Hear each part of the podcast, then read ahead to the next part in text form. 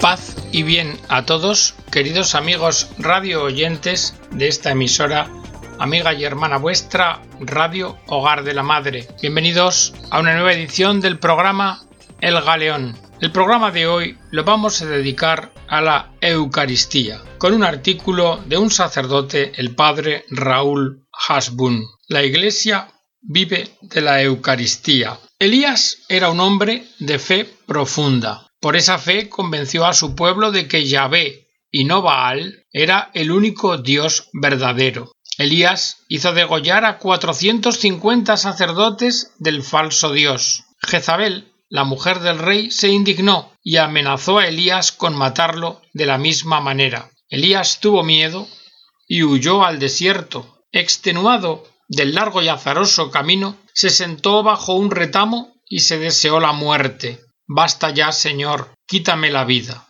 Y se durmió. De pronto, un ángel le tocó y le dijo Levántate y come. Miró Elías y vio a su cabecera un pan cocido y un cántaro de agua. Comió, bebió y volvió a dormir. Pero el ángel le tocó por segunda vez, diciendo Elías, levántate y come, porque el camino que te queda es superior a tus fuerzas.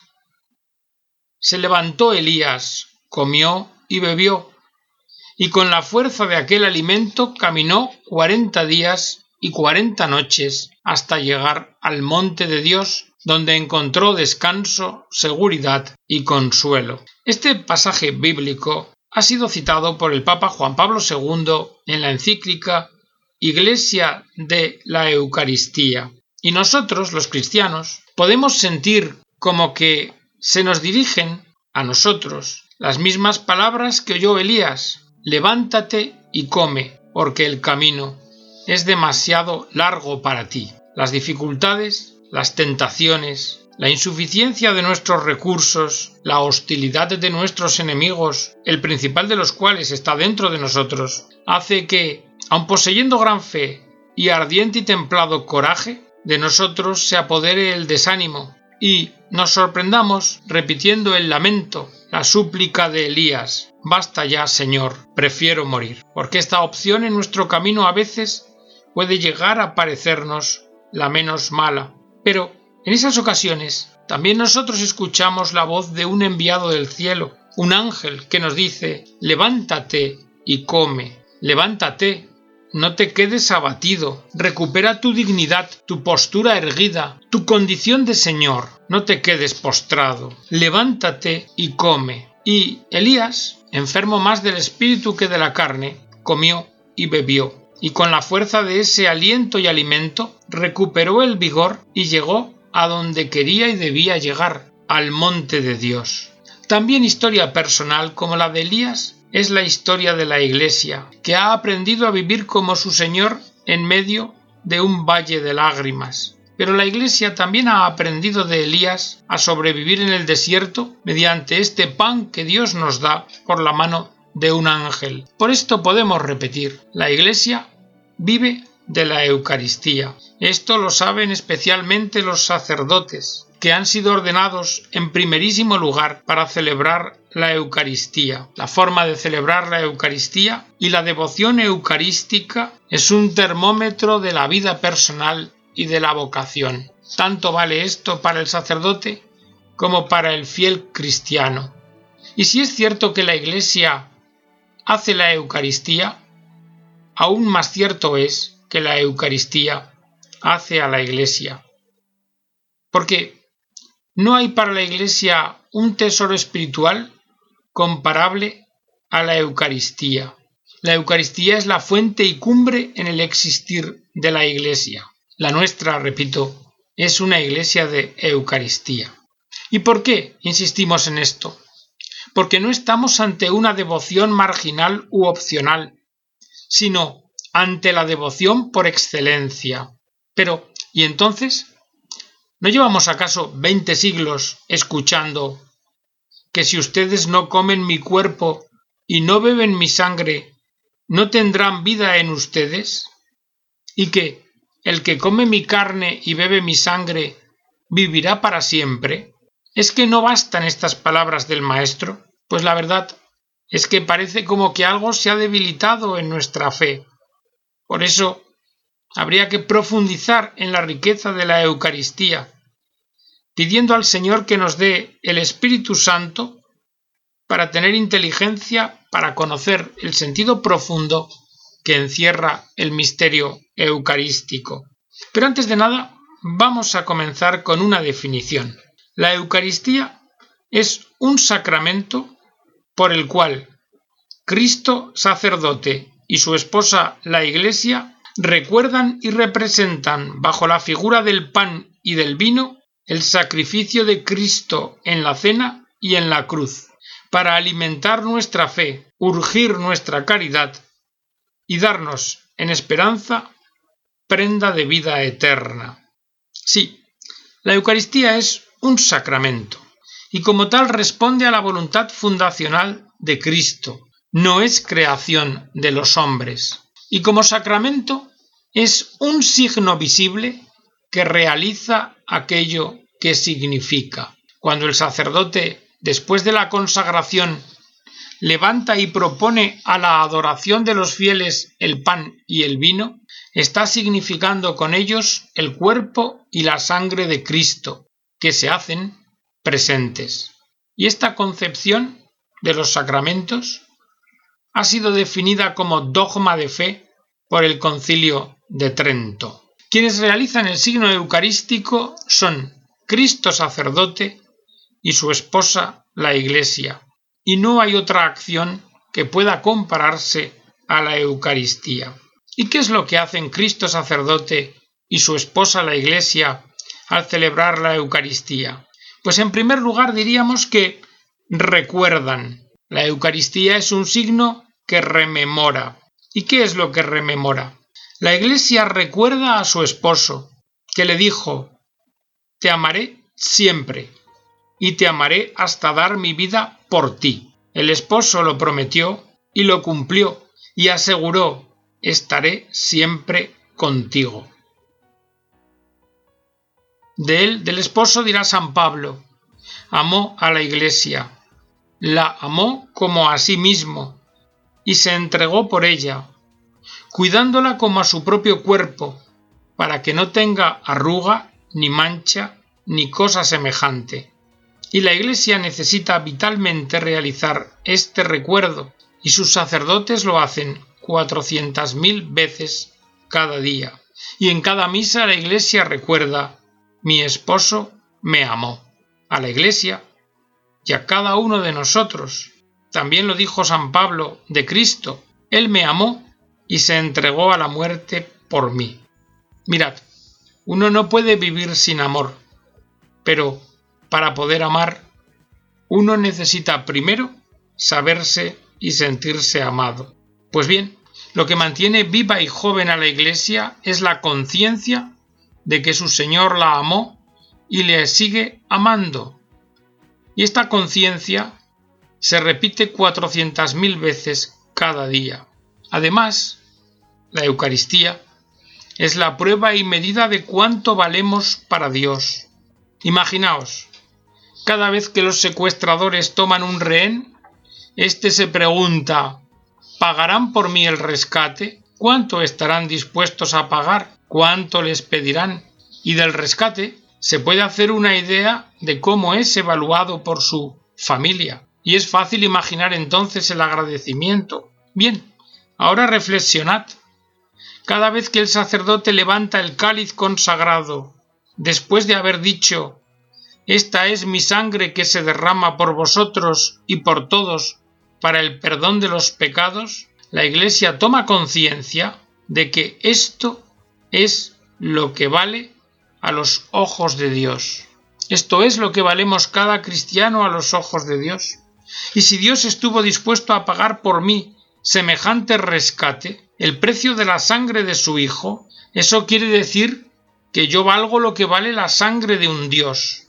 Pero hay más. No solo la Iglesia se beneficia con este recuerdo, sino que hablando a la manera humana, Dios Padre de nuestro Señor Jesucristo también. Porque mirad cómo se sentiría Dios Padre cuando pecaron Adán y Eva. Los primeros padres creyeron más a un intruso, a un, a un intrigante, que al Padre de la verdad y del amor. Y en ese plan humano de hablar, diríamos que Dios tiene que haber sentido un gran desconsuelo ante semejante ingratitud, y como que desde entonces hacía falta una reparación a la injusticia, alguien que la compensara. Y ese alguien fue Cristo. Cristo lo hizo junto con la Iglesia representada en la cruz por María. Para Dios Padre, el solo mirar desde arriba la hostia consagrada y el cáliz con la sangre de su Hijo es para él un motivo de alivio, consuelo y reparación, pues son signo de total obediencia a Dios. El mal que hizo Adán lo reparó Cristo. El que hizo Eva parece que se compensa ahora con la nueva Eva, la Iglesia. Por esto, Dios y la Iglesia viven de la Eucaristía. Decíamos que el valor propio de los sacramentos de la Iglesia es producir lo que significan. Bien, además de que con la Eucaristía rememoramos, también representamos. El sacrificio de obediencia se vuelve a hacer presente. Se vuelve a hacer presente la cena pascual y también el sacrificio de la cruz y el mismo sacrificio, porque es el mismo sacerdote.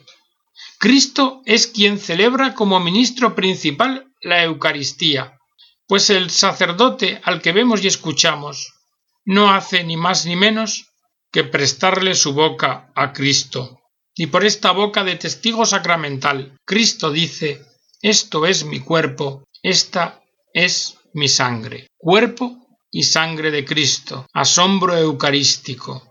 Y de allí proviene que los frutos del sacrificio de la cruz sean los mismos que los de la cena y sacrificio eucarísticos, un infinito valor de expiación y propiciación por el pecado del mundo, una suprema adoración, alabanza y acción de gracias al Dios uno y trino, y una súplica de intercesión de Cristo en favor de los hombres. La muerte de Cristo en la cruz está figurada y representada en el hecho de que el sacerdote consagra separadamente el pan y el vino, ya que la separación del cuerpo y de la sangre es uno de los signos más evidentes de la muerte. La Eucaristía representa su acto de autodonación, el de Cristo, en amor al Padre y a todos los hombres. Y a la Iglesia, ¿qué le cabe frente a esto? Pues le cabe exclamar como Tomás en el cenáculo, Señor mío y Dios mío. Estamos ante el gran misterio de nuestra fe.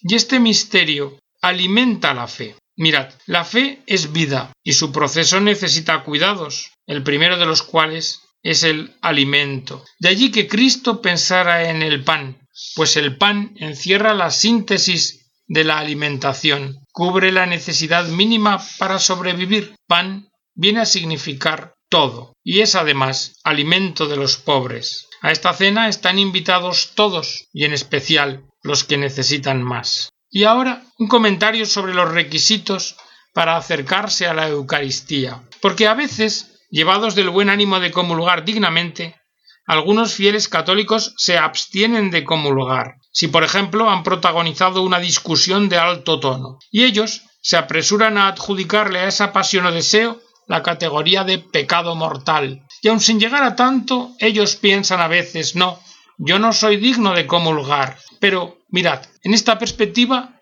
la Eucaristía aparece principalmente como un premio a la virtud.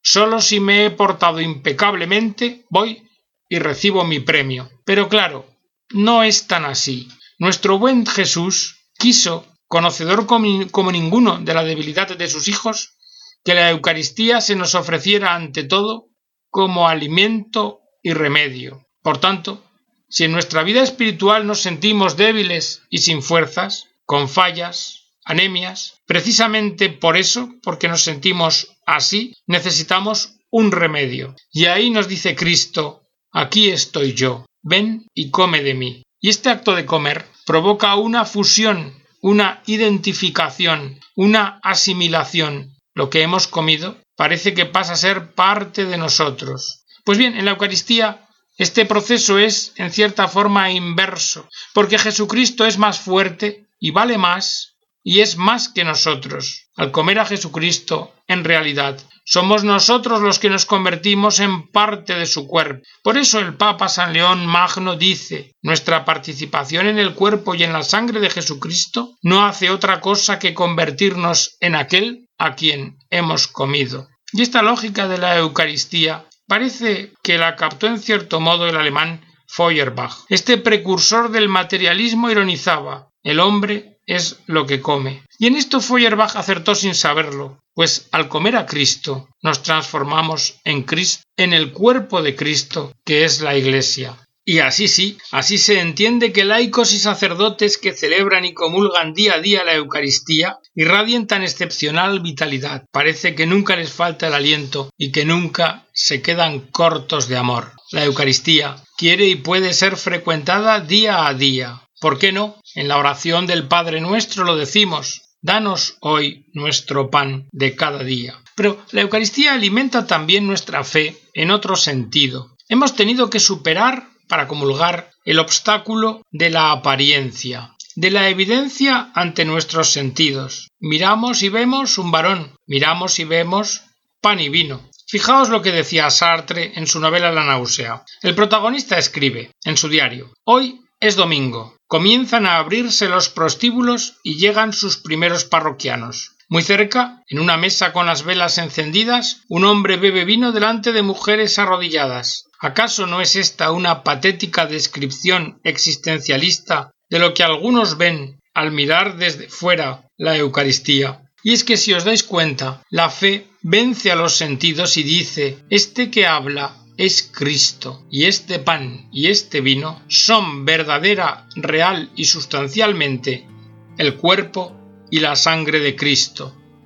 Por tanto, la fe ha sido capaz de vencer el escollo de los sentidos. Y, si somos capaces de reconocer a Cristo en la persona del sacerdote y en la hostia consagrada, entonces, ¿no seremos también capaces de reconocer a Cristo en la figura del marido o de la esposa, del superior en el trabajo, del anciano, del niño, del emigrante, del pobre, del enfermo, del preso? Y esa luz, además, nos alumbrará a Cristo en todos los incidentes y accidentes y eventos del día. Porque la Eucaristía regala clarividencia.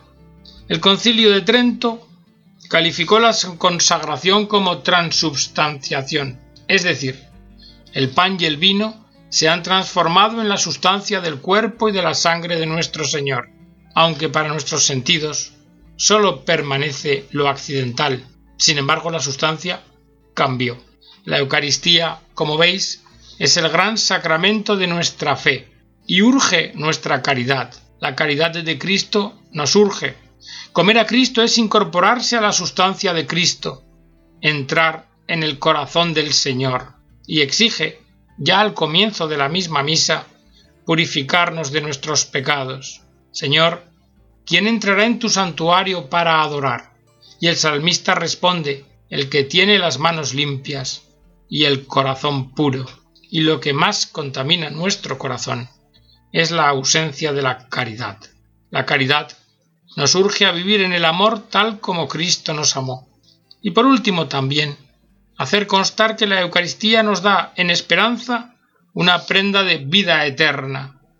Es por tanto un signo prefigurativo, el que come mi carne y bebe mi sangre, tiene vida eterna, nos dice el Señor, porque el que así hace ya está en Jesucristo, y el Cristo con el que comulgamos vive, vive hoy, en estado de resucitado, y por esto nos da prenda de vida eterna, señal de que Él se reconoce deudor nuestro. Cristo llamó al pan su cuerpo viviente, lo llenó de sí mismo y de su espíritu, y quien lo come con fe, come fuego y espíritu.